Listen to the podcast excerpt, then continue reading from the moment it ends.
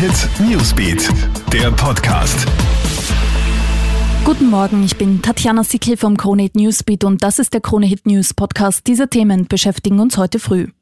Breaking News. US-Präsident Donald Trump hat Corona. Auch die First Lady Melania Trump wurde positiv aufs Virus getestet.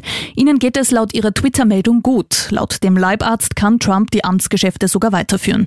Der Präsident und die First Lady befinden sich in Quarantäne, weil Trumps engste Beraterin Hope Hicks zuvor positiv getestet wurde. Sie war am Dienstag mit dem US-Präsidenten in der Air Force One zur TV-Debatte gegen Joe Biden geflogen. Trump wird in der Corona-Pandemie immer wieder vorgeworfen, die Gefahr durch das Virus nicht ernst zu nehmen.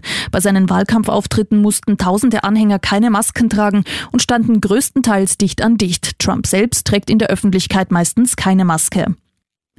Wir kommen nach Österreich. Gestern hat die Corona-Kommission getagt und es gibt sechs Bezirke, die auf der Corona-Ampel neu auf Orange gestellt wurden. Die Kärntner Region Hermagorn, Neusiedl am See im Burgenland, St. Pölten-Stadt, Mistelbach und Scheibs in Niederösterreich sowie Hallein in Salzburg stehen auf Orange. Von grün auf gelb hochgestuft wurden sieben Bezirke. Oberpullendorf und Oberwart im Burgenland, Villachland in Kärnten, St. Pöltenland in Niederösterreich, Braunau am Inn und Scherding in Oberösterreich sowie Volzberg in der Steiermark. Es gibt dafür keinen einzigen einzigen roten Bezirk in Österreich. Und Jubelstimmung beim LASK. Die Linzer haben es wie schon im Vorjahr in die Europa League Gruppenphase geschafft. 4 zu 1 lautet das fulminante Ergebnis gegen Sporting Lissabon.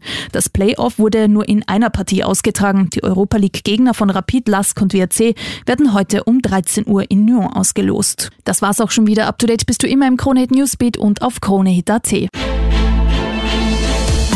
Krone Hit Newsbeat, der Podcast.